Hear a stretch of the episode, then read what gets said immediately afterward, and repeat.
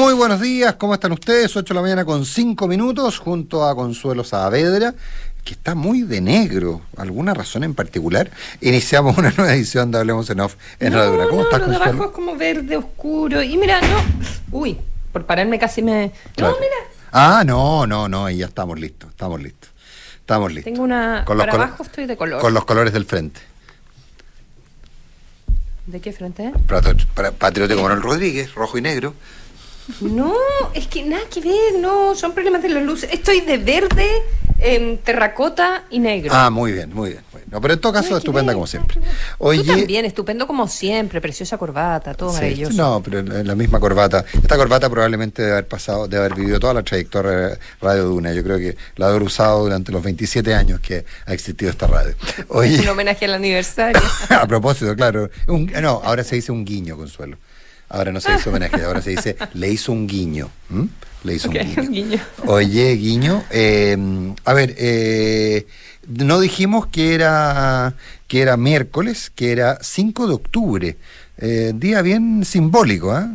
Eh, día bien simbólico. 5 de octubre del año 2022. ¿Por qué simbólico? El 5 de octubre, se, se- como decía el lunes Matías, eh, para algunos el día de la vergüenza.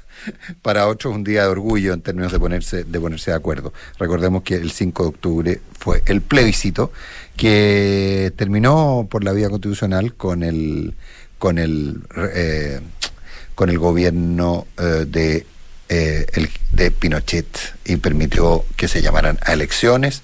Eh, a su vez provocó una algo que de lo cual ahora último nos hemos vuelto a acordar, provocó una discusión constitucional importante, hubo unas modificaciones a la constitución del 80 y, eh, y a partir de eso se hizo un plebiscito que fue ganado como por creo que el más del 90% de la gente votó eh, por el apruebo, eh, un plebiscito que poca gente se acuerda que existió y poca gente se acuerda haber participado, eso es lo más increíble. Yo he tenido discusiones con gente que me dice, no, no, no, yo no voté. Pero por favor, tú votaste. Y, y cuando uno muestra, digamos, el resultado y todo, la gente dice, ah, chuta, de veras, puede ser, ¿ah? Sí, parece que sí, sí, sí, sí, ahora me acuerdo, sí, ahora me acuerdo, yo voté. Bueno, y ese fue un- un- un- una modificación constitucional que tuvo que plebiscitarse, eh, que tuvo un acuerdo muy importante en términos... eh, ¿Qué fecha fue ese plebiscito? eh, te lo busco. Tú siempre lo recuerdas, pero. Sí, pero sí, justo ¿Pero ahora... en qué año? Para, para, El, para fue saber el, si el- voté. el me 88, el, perdón, el plebiscito, el, el 5 de octubre fue el 88, el plebiscito de modificación de Constitución fue el 89. Eh, y que, como te digo, nadie se acuerda de haberlo votado, nadie se acuerda de haber Tengo participado. que, supongo que tengo que haber votado, porque No, sí, pues si votaste en el, votaste el 5 de octubre. mi primera votación fue en el. Claro, octubre. entonces... Pero bueno, eh, eh, la prehistoria, la prehistoria. Ah, eh, claro, claro, claro, claro, claro, la, la prehistoria. Oye, eh, pero como te digo, igual es importante acordarse de, del, eh, de, esta, de esta fecha, muy simbólica en términos, en términos de lo que en Chile ha ocurrido. El plebiscito del 89 eh, es... No, de 1989 se realizó el domingo 30 de julio, de junio, perdón, con N, de 1989 y eh, votaron eh, eh, votaron 7, millones 82 mil personas, tuvo una participación del 93,73% de los votos, el apruebo obtuvo el 91,25% y el rechazo obtuvo el 8,74%. Eh, esa vez ganó, esa vez ganó el apruebo. Eh, y era mm, y era, digamos, en que se preguntaba si estaba aprobada o rechaza el proyecto de reforma constitucional presentado eh, a partir de eh, los acuerdos conseguidos después del 5 de octubre del 88. Un, un pequeño dato y un pequeño colofón. 8 de la mañana con 9 minutos. Ah. Eh, estábamos, eh, estábamos, nos habían pedido que el, entrevistado estuviera desde, a contar del inicio del programa, pero todavía no hemos logrado contactarlo aparentemente, así es que eh, estamos, estamos en eso. Oye, eh, eh, tú proponías como tema mesa paralela, a ver si lo alcanzamos a hablar antes de, antes de que tomo- tengamos el contacto con el ministro Grau. Em, sí, Es como cuando no invitas, como, como, el, como el cuento de qué pasa cuando no, cuando no invitas a la, a la madrina, a la madrina, y la madrina se enoja. Ah, se enoja, claro. Se enoja y después te manda una maldición. En fin creo que creo que al final eh, eso eso pasa por conseguir eficiencia a ver, eh, creo que esto es fundamentalmente un problema de la democracia cristiana y que los líderes de la democracia cristiana, que estaban por eh, fundamentalmente la senadora Rincón, si bien el que más parece haber hablado es el senador Matías Walker, eh, son ellos los que empujan esta mesa paralela y crean las condiciones para que también haya parlamentarios, eh, varios, varios discos los que no se sentían cómodos como se están llevando adelante las negociaciones entre el resto de las fuerzas políticas, ¿verdad? ¿Te parece que volvamos sobre ese tema, Consuelo? Porque tenemos, sobre ese tema, tenemos al ministro Nicolás Grau eh, con nosotros. Ministro Grau, ¿qué tal? Muy buenos días, gracias por estar con nosotros. Hola Nicolás, hola Consuelo, muy buenos días. ¿Cómo están? Hola, muy buenos días. Buenos días. Em, bueno, lo, vimos la semana pasada en, un, en, una, en una agenda internacional con muchas eh, reuniones, eh, activando contactos en diferentes países eh, mm, para, no sé, hablar de, cómo tener más inversiones en el país. Si nos pudiera contar someramente cuál, cuál es su evaluación de ese viaje. este fue un viaje de poco menos de una semana y media en cuatro países. Fuimos a las ciudades de Madrid, París, Berlín y y Londres. Fue un viaje organizado en conjunto con Inves Chile. Inves Chile es la agencia que tenemos en Chile que promueve la, inversión extranjera. ¿eh? Y fue un viaje que buscaba, o sea, el, funcionamiento del viaje o, digamos una agenda tipo del viaje eran muchas reuniones bilaterales eh, con distintas empresas, además de eh, normalmente un seminario grande con cada día con en, alguna organización gremial de, de, aquellos de aquellos países como el equivalente de lo que sería acá la CTC, la SOFOFA, ese tipo de, de, organizaciones eh, y algo de prensa también. Eh, ese fue el centro del, del viaje. Tuve poco tuve solo un par de reuniones más de carácter político con otras con otras autoridades o sea, como, eh, un roadshow. Y, claro, y, y, cómo le fue? ¿Y con qué, con qué evaluación sí? ¿Con qué, ¿Con qué evaluación queda? ¿Con qué resultados vuelve?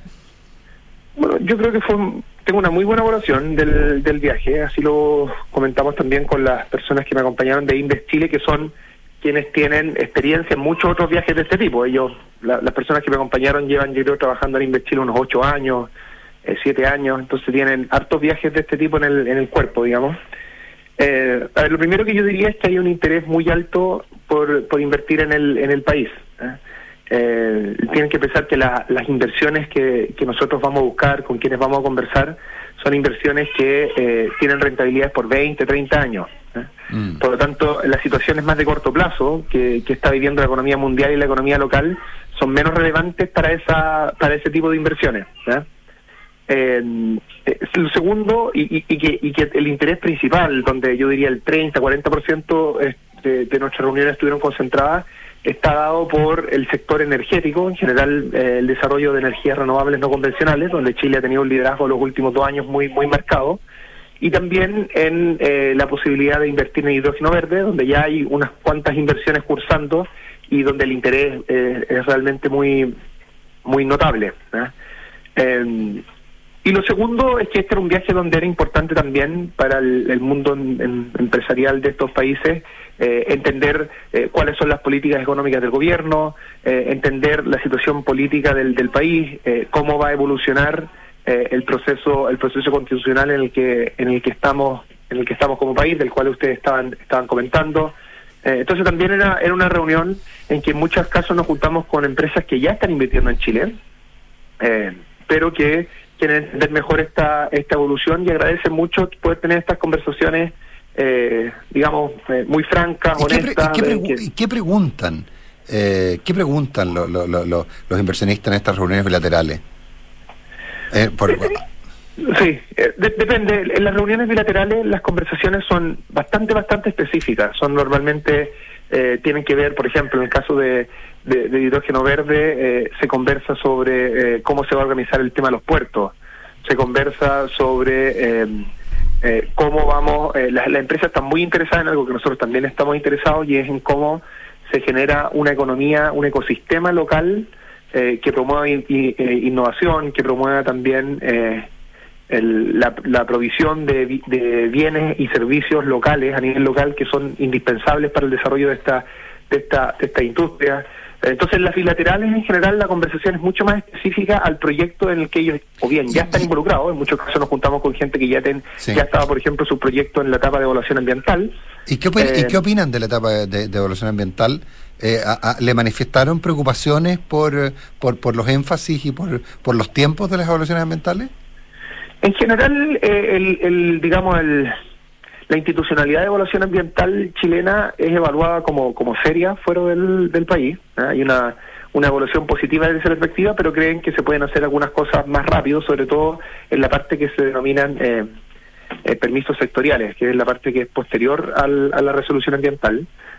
y también, por cierto, siempre le gustaría tener ir lo más rápido posible. Eso es lo que lo que pide cualquier empresa cuando, cuando tiene una conversación de ese tipo, pero hay que considerar, sí, y esto es una cosa que es muy importante para nosotros, que el grueso de estas conversaciones que tuvimos son con empresas que eh, son claves, sus inversiones son claves para avanzar hacia la carbono neutralidad en Chile. O sea, cuando uno se junta con, digamos, inversionistas en energías renovables no convencionales o hidrógeno verde, lo que nosotros necesitamos como país es, ojalá, por supuesto, respetando todo el proceso, que ojalá eso vaya lo más rápido posible, porque en la medida que entren esos sectores, podemos eh, descarbonizando, ir descarbonizando más rápido nuestra, nuestra economía. Pero en la práctica eso no está pasando y hay proyectos en hidrógeno verde, por ejemplo, en que hay países competidores en los cuales eh, los, los, los, procesos de aprobación ambiental, inclusive de, de, otorgamiento de ventajas, son bastante más expeditos. Yo diría que en, general eh, es bastante, o sea, es bastante heterogénea esa, esa situación. El ejemplo que siempre se da eh, Estados Unidos y que en algunos en algunos estados es bastante más rápido y en otros no.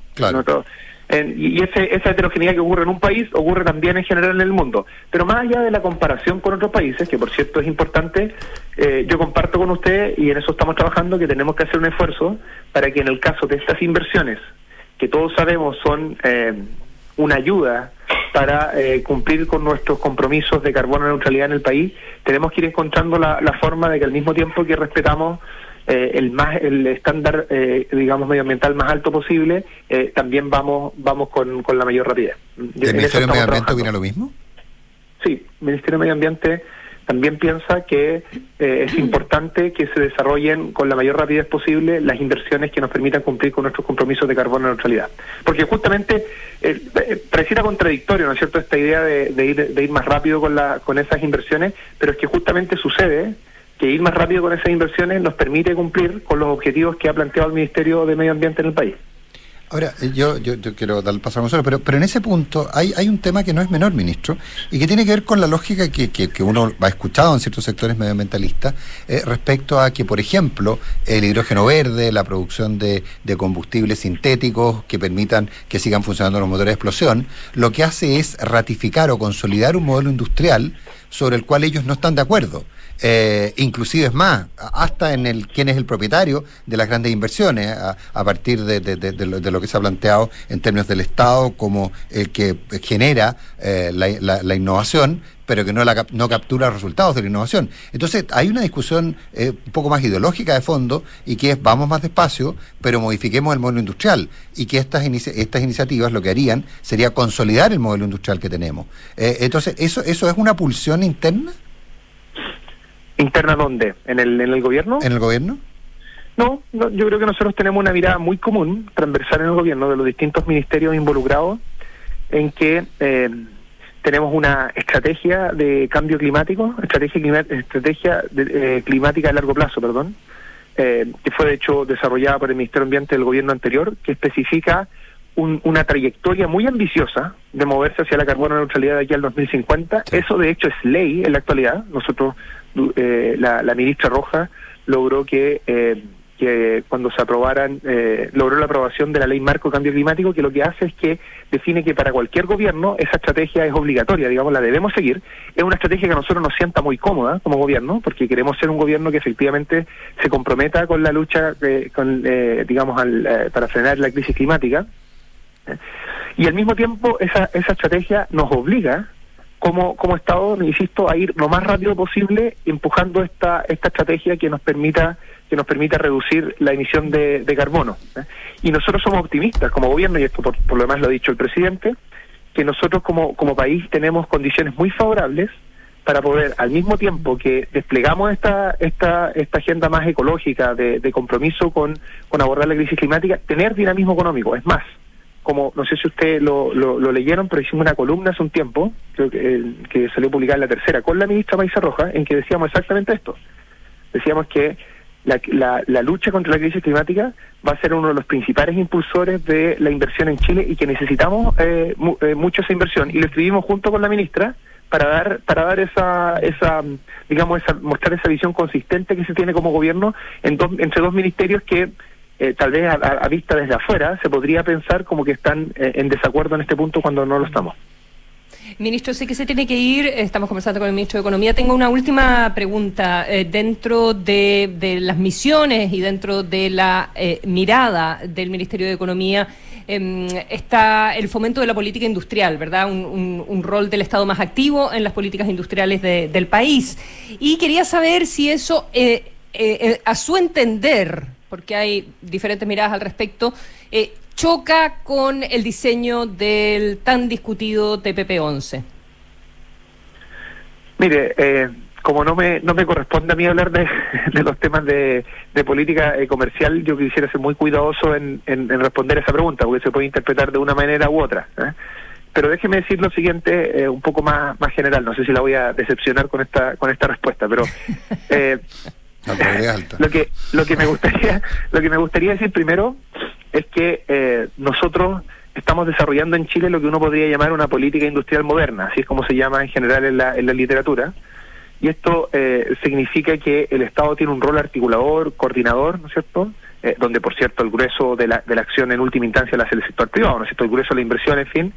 Pero el, el, el, el Estado lo que hace es que logra que exista una buena articulación público-privada para que efectivamente podamos eh, movernos en la dirección de los objetivos que tenemos como país, en este caso de, de carbono neutralidad. Y eso necesita un rol articulador del, del Estado, pero es un rol distinto al que, digamos, como el que se pensaba la política industrial hace 20, 30 años en, en los países.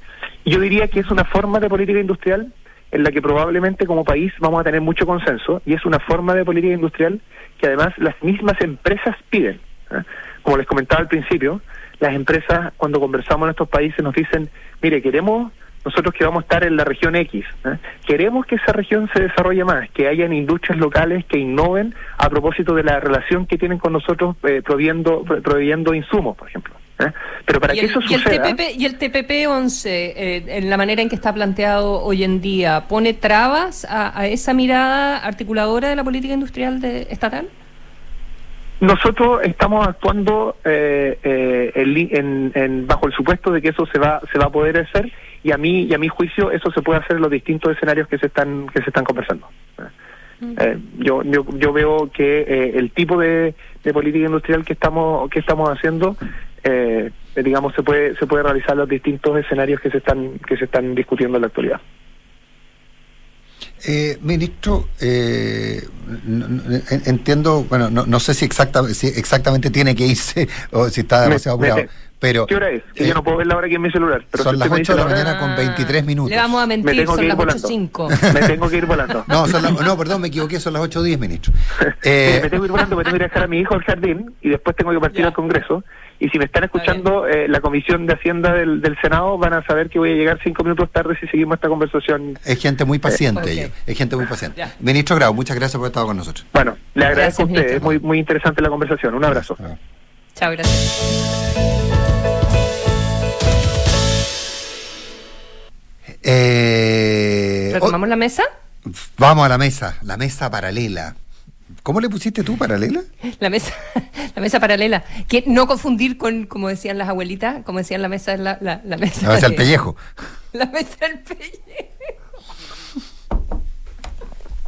No, confundir. Nunca entendí, nunca entendí. ¿Cuál habrá sido el origen? ¿De dónde viene el término? ¿Sabes que no sé? Habría que preguntarle a alguien más antiguo que se acuerde. La mesa del pellejo.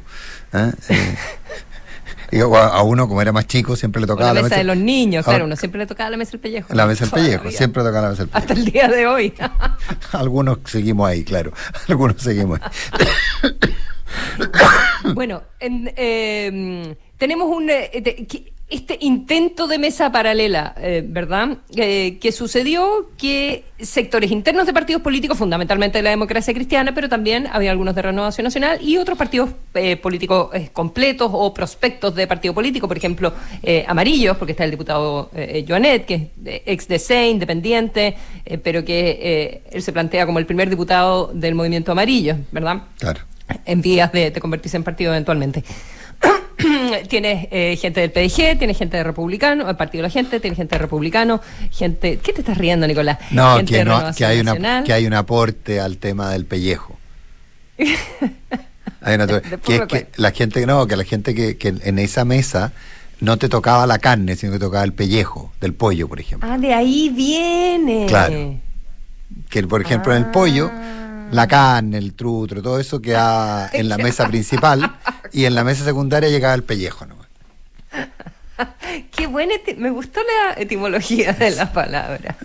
Eso es, perdón, perdón, perdón por interrumpir tu... La digresión no es un gran aporte, ya ya, no, no, voy a volver a comenzar desde el principio para no dar tanto, tanto la lata. Pero el asunto es que son partidos que no estaban participando de las mesas, de la mesa chica, que no le llaman la mesa chica. La mesa chica, al contrario de la mesa del pellejo, es una mesa importante. Tienes una negociación. La mesa grande, después tienes la mesa chica, donde están los que realmente cortan el queque para seguir con las eh, eh, alegorías culinarias, y luego tienes la mesa del pellejo. Pero ni siquiera había una mesa del pellejo, al, al parecer. Y em, cuando se estaban avanzando las conversaciones, que igual están con bastante dificultades, como lo estuvimos conversando ayer con el ex convencional eh, Rodrigo Álvarez, ¿verdad? No, eh, hubo como un envión y, ahora la cosa está frenada, hay nuevamente una, una reunión, eh, pero personeros políticos que tuvieron mucha relevancia durante la, las discusiones del plebiscito, fundamentalmente del rechazo, se sintieron excluidos. ¿Ya? Por eso yo decía que al final es Em, ¿Qué pasa cuando no invitas a, la madrina? o, no, siempre cuando uno, siempre cuando tienes cupos limitados, le preguntas si aquí había cupos limitados, siempre que alguien ofendido. No, pero lo que pasa es que eh, esto era, esto eran yo entiendo que el partido de la gente se sienta ofendido, pero ellos habían dicho que no querían seguir participando, o los republicanos que habían dicho que no querían seguir eh, eh, participando, pero los otros partidos habían definido sus propios representantes. Ahora, que dentro de los partidos tengan distintas corrientes, eso es algo que tienen que definir los partidos, ¿verdad? Claro, eh, eh, lo, sí, lo que pasa es que, es que tú tocas un tema que es bien de fondo y que yo creo que es importante que se produzcan sinceramientos. Ahora, hoy día creo que tenemos, ¿cuántos eran? 22 partidos con representación en la Cámara de Diputados. Eh, yo creo que podemos llegar, al paso que vamos, podemos llegar como a treinta y tantos, digamos. ¿ah? porque lo que pasa, a ver, uno puede asegurar, y voy a ir bien lejos en la jugada, uno puede asegurar que hay un solo partido, un una sola renovación nacional. Yo te puedo garantizar que no que uno podría encontrar dos y hasta tres divisiones internas en Relación Nacional bastante fuertes. Eh, probablemente la UDI es de las que está más ordenada, eh, porque los que los desordenados ya se fueron a republicanos. Es decir, en, el fondo eh, hay que entender a republicanos como una decisión de la UDI. O sea, en ese sentido la UDI, parece uno de los partidos más sinceros en términos de sincerar las corrientes internas a partir de la decisión que encabezó en su minuto José Antonio Cast y, que, hace, y que ha sido un, no voy a decir un desangre, pero hay un flujo permanente de la UDI hacia republicano y no en sentido inverso. ¿ah? Eh, entonces, e, e, eso es un dato. Pero, por ejemplo, dentro de la democracia cristiana conviven dos barra tres realidades. Dentro del Partido Socialista conviven dos barra tres realidades. Eh, y entonces ahí es donde uno podría encontrarse con que el, eh, si uno quisiera de verdad sincerar la representación parlamentaria, eh, habría que establecer, porque, a ver, ¿qué tienen en común hoy día? Y me voy a ir al Senado, no a la Cámara de Diputados, pero ¿qué tienen en común hoy día Matías Walker, Jimena Rincón, Francisco Huenchumilla y Yasna Proboste? Absolutamente nada absolutamente nada. Entonces, eh, y por eso, eh, en el caso de la democracia cristiana, nadie se quiere ir para no perder la marca, el timbre, eh, los vínculos con la, con la Fundación Adenauer, etcétera, etcétera. Pero, pero finalmente eso hay que hacerlo. viene una etapa de sinceramiento con la, con, en, la política y que yo creo que nos va a deparar más sorpresa y va a ser una suerte de proceso de hace muchos años un, un, académico mexicano que, me tocó conocer en la Universidad de Notre Dame hablaba de la centrifugación del sistema político, es decir, esta centrífuga que empieza a girar, girar, girar y empieza a expulsar. ¿ah? Entonces él decía que este movimiento, esta centrífuga, lograba que, o sea, eh, provocaba grandes fragmentaciones, pero que finalmente lo que hacía era que esas fragmentaciones volvían a cuajar en partidos más fuertes y que era un proceso democrático que debía vivirse. Eh, ahora, eh, él miraba la teoría del Perú, por ejemplo, como un lugar en que iba a ocurrir eso. Tengo la sensación que no ocurrió. Pero, pero yo te diría que, por ahí apunta lo que tú planteas, a partir de esta lógica de la primera mesa, la segunda mesa, de con quién me siento a conversar y si con qué estoy conversando representa votos.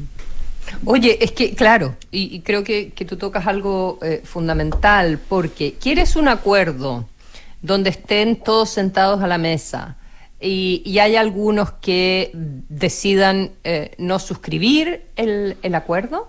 O, quieres armar, bueno, eh, también habían algunos que respecto a lo que pasó eh, ayer decían, bueno, pero es que los que estamos sentados a la mesa somos los únicos que llegamos con documentos escritos, finalmente, ya suscribiendo posiciones que son sobre las cuales estamos negociando con, con, con los representantes que designó cada uno de los partidos, todo esto en las conversaciones auspiciadas por...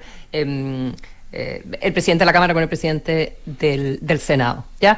Eh, entonces también se quejaban, decían, bueno, no están en la mesa porque tampoco eh, presentaron propuestas. Pero, ¿quieres tú llegar a un acuerdo donde en el fondo estás como negociando una ley, negociando la cantidad de votos que tiene, ver si te vas a tener los cuatro séptimos?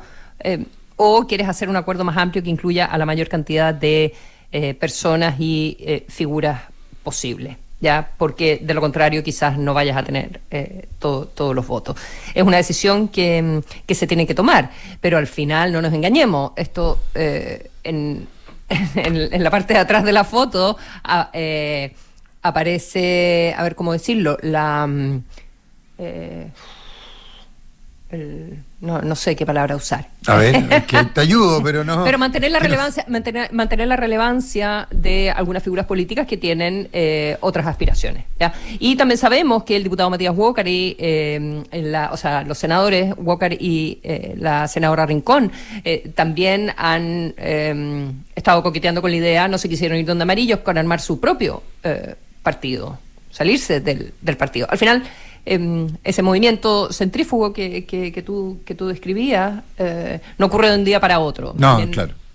ocurre eh, tomando, tomando ciertas posiciones. Bueno, mm. hoy hay reuniones, siguen en todo caso las conversaciones eh, pero, pero el problema práctico es que si llega a constituir una tercera mesa, vamos a tener problemas. O al final del día vamos a tener una confederación. Pero quedó, ah, bueno, no dijimos eso, que quedó, quedó... Mm, eh, bloqueada, por lo menos eh, con, menos notoriedad en la medida que salen eh, que salen Walker y, Rincón de la azonada de la mesa paralela, porque en un, en un gesto digno de Naciones Unidas, encontré yo, los, presidentes de la Cámara y del Senado dijeron, eh, ya, bueno, resolvamos esto e incluyamos entonces a los presidentes de, como esto se radica en el Parlamento, eh, agreguémosle una cuota de institucionalidad, que decir nomás, entonces se incluye a Matías Walker en la mesa porque es el presidente de la Comisión de Constitución del Senado. Y lo mismo con eh, Carol Cariola, que entra eh, por los palos, digamos, iba pasando,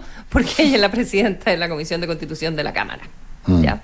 Sí, eh, pero ella, iba pasando. Se ¿ah? apaciguan los ánimos, parece. Ella iba pasando, como tú, como tú bien dices. No, iba pasando, ella tiene su propio, podemos hablarlo otro día, su propio tema de si iba a poder eh, convertirse en la, en la presidenta de la Cámara, que era un acuerdo que existía y que parece que se está cayendo. Se está cayendo. 8 de la mañana con 33 minutos. Tú mandas, Consuelo, vamos a la pausa y volvemos. un, no, un tema que puedas hablar tú, porque yo ya he dado la lata, no hace falta Matías para tener más variedad, pero... Pero ¿cómo? Así tú no, no solo no has dado la lata, no, no, no, pero, pero tú tuviste una interesantísima conversación con, con Isabel Caro más temprano, a partir de, la, de este nuevo rol de la salida de la moneda para empezar y el nuevo rol que asume Irina Caramanos y esta lógica que venía dándose hace bastante rato, esta lógica de eh, separar las fundaciones eh, y, hacer desaparecer la figura de la, de la primera dama eh, para convertirla en, en, bueno, en algún minuto se planteaba convertirla en otra cosa. Hoy día daría la impresión, por lo que uno va entendiendo del diseño, es finalmente no convertirla en nada. Y, empiezan ahí a aparecer los pequeños detalles, pues Consuelo, y que es que, a ver, las fundaciones que eh, se quieren traspasar a determinados ministerios. Eh, tiene un estatuto jurídico bien particular, son fundaciones. Oye, ojo, ella fue súper clara ayer en no querer usar la palabra traspaso. Y, cuando le hacían preguntas. Sí, porque se le insistió mucho, porque, porque legal. dijo, no, no, esto no es un traspaso, quiero asegurar la tranquilidad de todas las fundaciones, no la estamos. Eh, traspasando a, los ministerios, este es un proceso ordenado que va a tomar mucho tiempo, lo que estamos anunciando es el cambio en la presidencia de los directorios, que eso va a ser ahora a cargo de eh, los ministerios sectoriales que, se vean para Claro, pero, pero eventualmente cuando, por ejemplo, pase a presidir el directorio de Integra, por ejemplo, el ministro de Educación, eh, y, va a tener Integra por un lado y va a tener a la Jungio por el otro. Eh, ¿Cuál es el resultado? Es como inevitable. O sea, si llamamos, ni, ni, siquiera hay que llamar a McKinsey, yo creo. No, no, no, no es necesario, no es necesario, no es necesario, no. No, se hace, se hace, una cosa de un par de días, digamos. ¿ah? Contratarás un, un asesor, pero por un par de días, digamos. O sea, eh, no, a lo que voy es que, es que hasta un niño de kinder que va a alguna de las fundaciones se daría cuenta que puede haber una duplicación de funciones. Que hay una duplicación de funciones. Se dice que no, que son jardines distintos, que los de Integra tienen otra condición, etcétera, etcétera, y que por lo tanto deberían... Pero al final del día eso va a terminar siendo una sola cosa. Eh, entonces, eh, por otro lado, eh, y creo que tú lo decías más temprano, estas fundaciones siempre se ha criticado que manejan muchos recursos. y siempre hay otros usos para... a ver, lo que se gasta en la Fundación Orquestas Juveniles, podría dedicarse a la difusión de la música de otra manera. Yo no digo que no digo que lo vayan a dedicar a, a, a otra cosa, digamos, pero, pero ya empieza la discusión sobre el objetivo porque dejan de tener, están insertos en un, en un, en un marco general que tiene objetivos distintos. No sé si, no sé si me explico, digamos. Eh, la fundación... Sí, pero yo creo que hay, hay fundaciones y fundaciones. Sí, de todas maneras.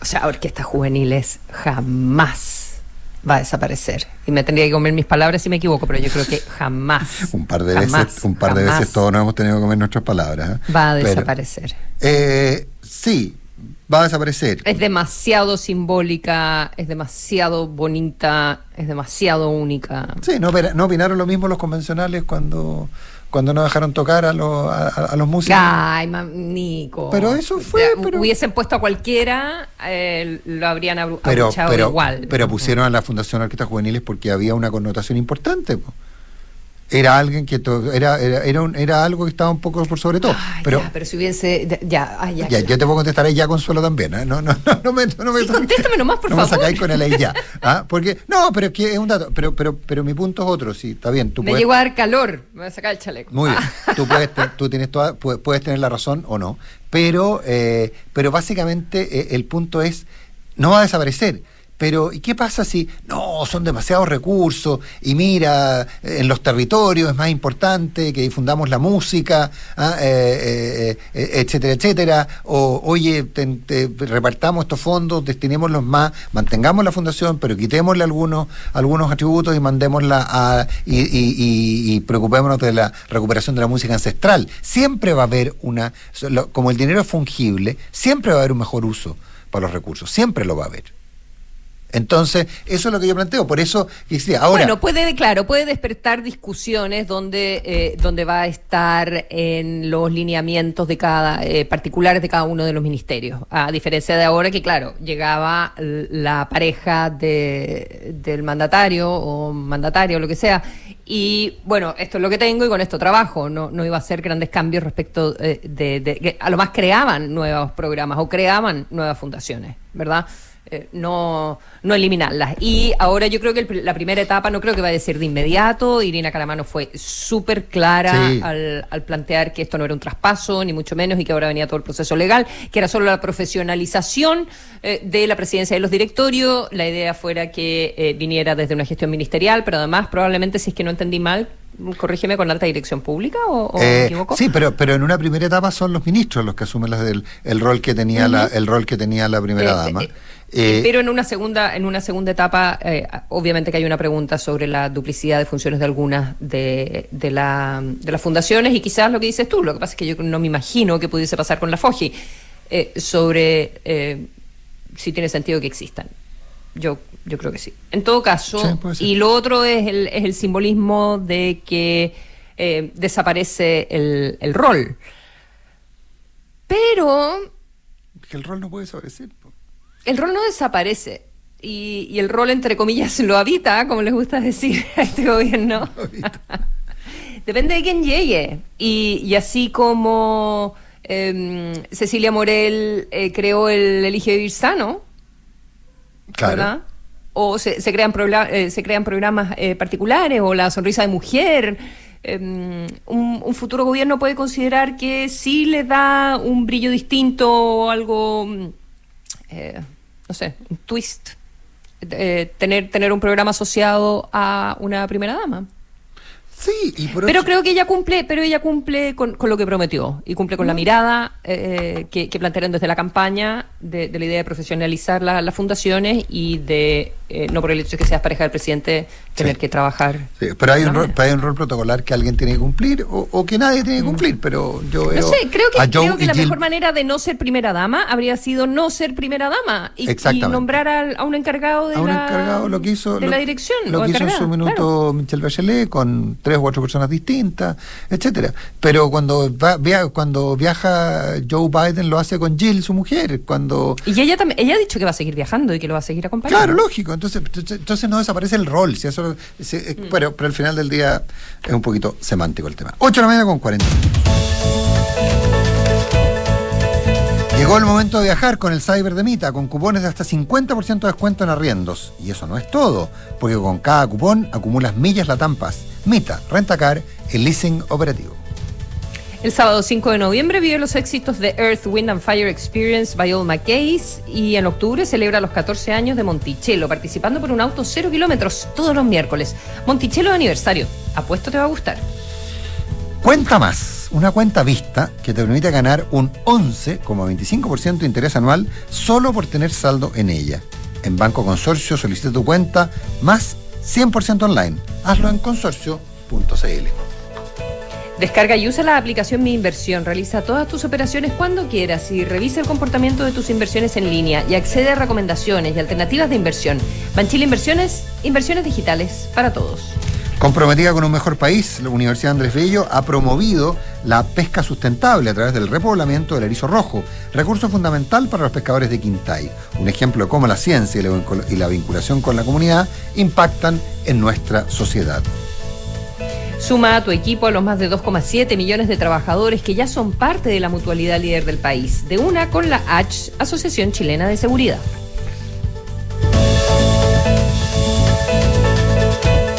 Organización contribuye a la inclusión laboral de personas con discapacidad? Si es así, te invitamos a postular a la 34 versión del Premio Inclusión Laboral H y a avanzar en un cambio de conciencia hacia una cultura laboral más inclusiva. Postula en www.h.cl y hagamos juntos de Chile una mejor sociedad.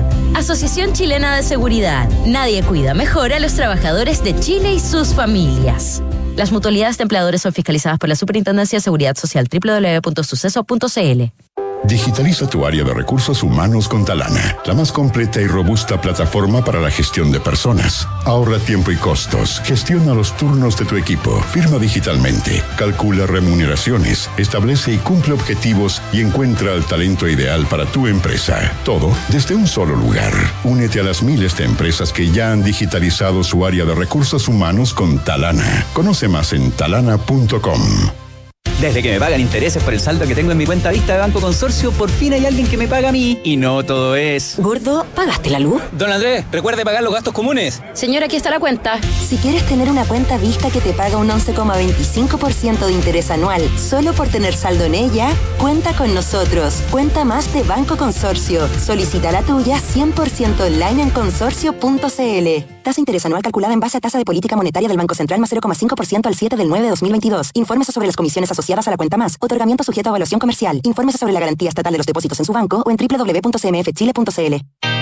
Aprovecha ya tu departamento con entrega inmediata y depreciación instantánea. Sí, depreciación instantánea. Solo hasta el 31 de diciembre aprovecha este beneficio tributario exclusivo para contribuyentes de primera categoría. Compra hoy un departamento con Santolaya y aumenta el patrimonio de tu empresa. En Santolaya te esperamos con oportunidades y descuentos para armar tu pack de inversión. Conoce más en santolaya.cl. Ya comenzó el Cyber de Mita Rentacar. Entra a mita.cl y conoce las sorpresas que este Cyber tiene para ti. Aprovecha descuentos de hasta 50% en cupones de arriendos de autos y vuelve a viajar como un preparado. Mita Rentacar.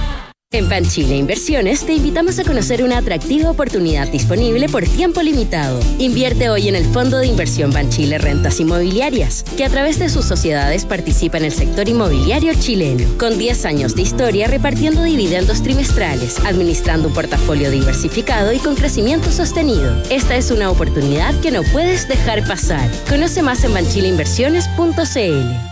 Producto ofrecido por Banchile Administradora General de Fondos S.A. Infórmese sobre este fondo y su reglamento interno en sitio web de la Administradora y de la Comisión para el Mercado Financiero.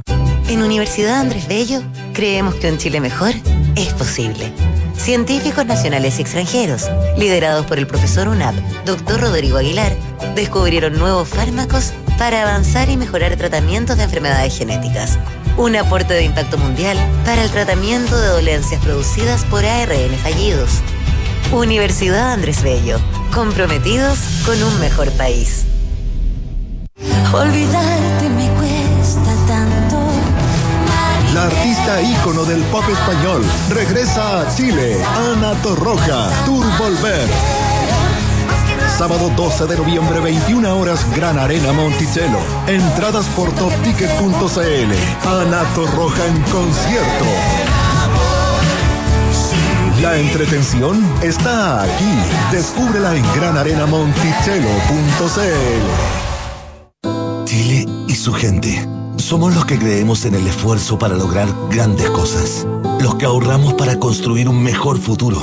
Los que nos levantamos día a día para sacar adelante a los nuestros y a todo Chile. Cuidemos juntos lo que hemos logrado. No solo por ti, sino también por tu familia. Defiende tu libertad de elegir. Tus ahorros son tus ahorros. AFP Habitat. Más de 40 años juntos, haciendo crecer tus ahorros.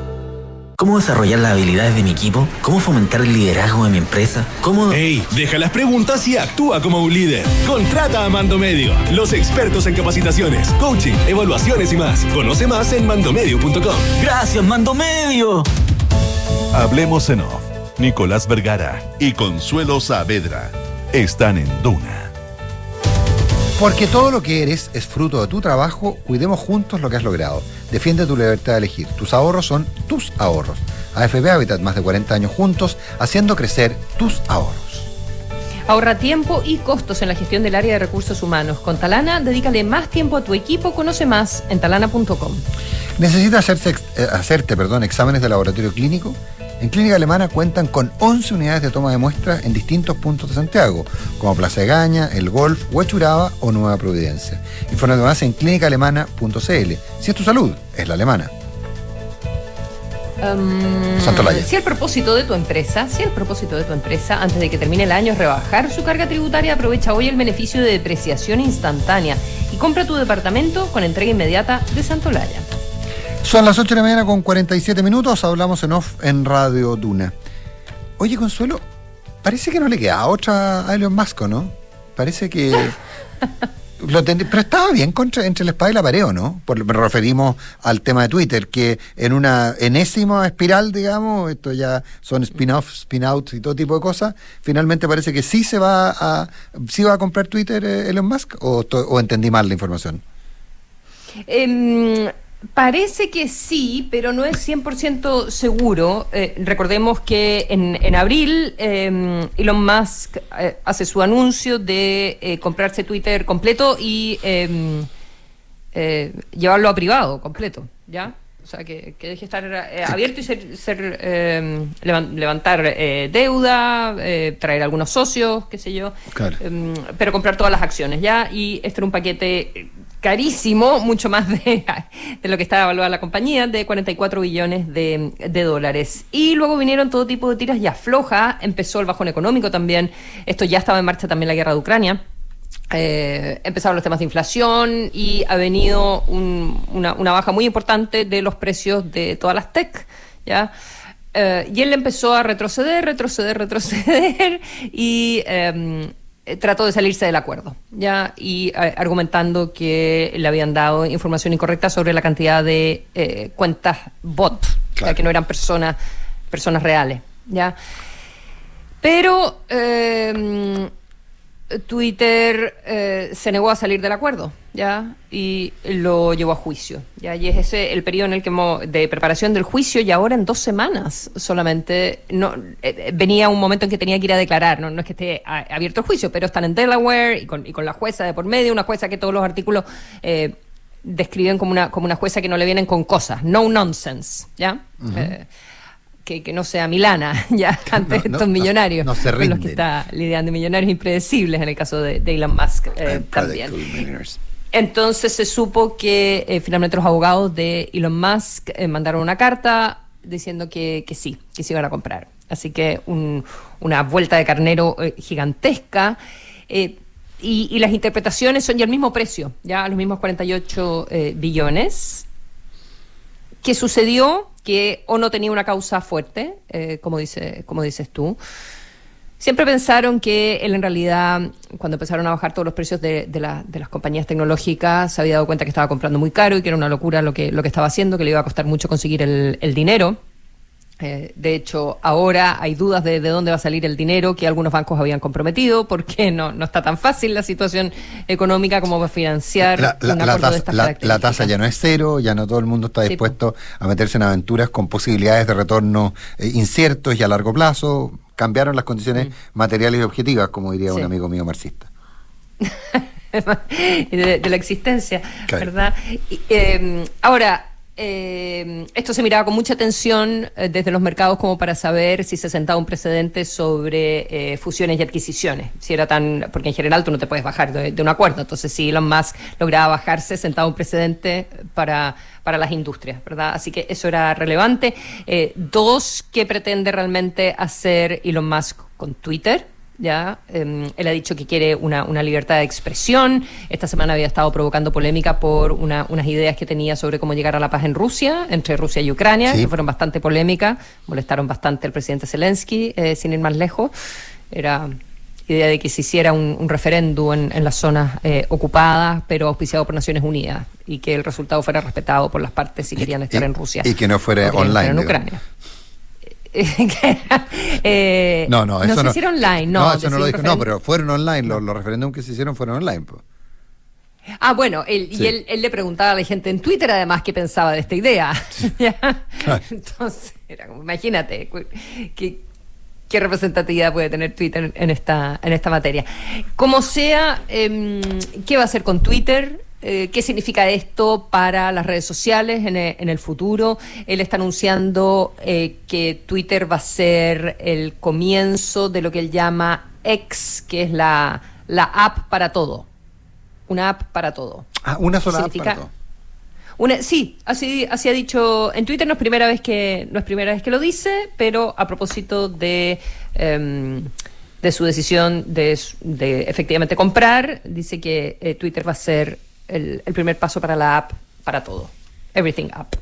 Pero lo que quiere Twitter en todo caso, y con esto, con esto termino, es, Buena, Rafa. em, es decir, hey, ¿qué está haciendo Elon Musk? ¿Ganando tiempo? O sea, nosotros no vamos a eh, retirarnos de la demanda hasta que tengamos garantías de que esta compra efectivamente va a ocurrir. Mm. Sí, pero, como te digo, te insisto que parece, da la sensación de que la conclusión a la que llegaron los abogados es que tenían un caso bastante menos duro del Mm. que ellos pensaban y que corrían un serio riesgo, digamos. Eh, Y finalmente eso es. que Pero, además se habían filtrado una serie de, se habían, Sí, eh, a propósito de, lo- de los materiales para, de preparación del juicio, eh, se habían empezado a, a filtrar textos de Elon Musk con todos los grandes gigantes de las tech. Sí. No, la cosa tenía, un- tenía un curso un curso complicado. Tenía un curso complicado para Elon Musk. 8 de la mañana con 53 minutos. Oye, eh, tuve con, con un grupo de gente, estuvimos hablando de, eh, estuvimos hablando del tema Ucrania y el tema Rusia, y, y es interesante algunas cosas que te cuentan quienes están desde la perspectiva del análisis. Eh, Tú sabes que eh, Rusia hace unos 10, 12 años modificó o desmanteló su sistema de reclutamiento. Eh, vale decir, su sistema de traer a mucha gente a lo que nosotros llamamos una especie de servicio militar, al servicio militar, y, y- tener, eh, por lo tanto, una cantidad muy importante de reservistas y gente en capacidad de ser movilizada rápidamente. Eh, no parecía necesario, no daría la impresión, bastaba con los soldados profesionales, eh, no daría la impresión que fuera a ser necesario eh, el, eh, el tener capacidades rápidas de desplazamiento. Y, y por lo tanto desmanteló sus capacidades. Eh, y la guerra con Ucrania le está demostrando que estaban equivocados a ese, a ese aspecto, o al menos fue algo que no consideró Putin cuando decidió la invasión de Ucrania. Y, eh, este- y entonces la duda se plantea respecto a que efectivamente una maniobra eh, esperable, eh, o sea, una algo necesario, más que esperable, algo necesario para recuperar el control en Ucrania, era llevar, mandar más tropas. La única forma de mandar más tropas sin, eh, de- sin eh, de- disminuir las capacidades bélicas en otros lugares es llevar reservistas. No hay capacidad reservista y por eso hablaba de más de 100.000 soldados que serían reclutados. El problema práctico es que la capacidad de entrenar a esos soldados parece que es inexistente eh, y por lo tanto hay quienes dudan de la capacidad que tenga eh, Putin de poder eh, juntar, digamos, a esa, a esa, a esa cantidad de, reservistas que sean necesarios y aumentar la- las posiciones. Y entre medio, claramente daría la sensación, al menos eso es lo que, lo que dicen las informaciones, que eh, Rusia ha, puesto un poco en un compás de espera la guerra y Ucrania está ganando espacios que después va a ser muy difícil recuperar eh, para Rusia. Y por otro lado, el problema interno respecto a la cantidad de bajas rusas se está convirtiendo en algo dramático y algo difícil de manejar para, eh, para Putin. Eh, eh, y, y- esto podría plantear una, casi como lo que hablábamos recién de Elon Musk, como casi la obligación por parte de, de Rusia de negociar. Eh, pero parece que eso está un poquito fuera del, del mapa, al menos en la cabeza de Vladimir Putin. Mm, Y mientras se siguen eh, conociendo de avances em, en, eh, en el sur de, de Ucrania, en, las en las mismas regiones que este fin de semana fueron anexadas, que corresponden a un 18% del territorio de, de Ucrania, y mm, avances que son reconocidos por los propios rusos. ¿Ya? Eh, está, Ucrania está contra el tiempo, tiene que avanzar lo más que pueda en, eh, antes de que llegue el invierno, ¿verdad? Porque ahí eh, se espera que haya como un compás de espera, Un, un congelamiento de las hostilidades, valga la... Tal cual, literal- literalmente, Literalmente. literalmente. Y eh, los rusos dijeron que efectivamente se han replegado, pero para poder reagruparse y luego recuperar eso- esos territorios. Eh, pero em, la, la preocupación de que las ganancias de Ucrania, que hemos visto en los últimos 10 días, eh, por lo menos, todos los días noticias en ese, en ese sentido, em, eh, sigan empujando a, a Putin a, a la idea de tomar decisiones más eh, desesperadas que nadie quiere. El botón. Sí. Mm. ¿Contra quién? ¿Portémonos bien? ¿Ah? ¿Perdón? ¿Portémonos bien? ¿Tú crees? Yo Sí, soy- sería maravilloso. Bueno, entonces vámonos. ¿Qué te parece? Muy bien. Ya viene información privilegiada, antes cartas notables. Buenos días. Buenos días.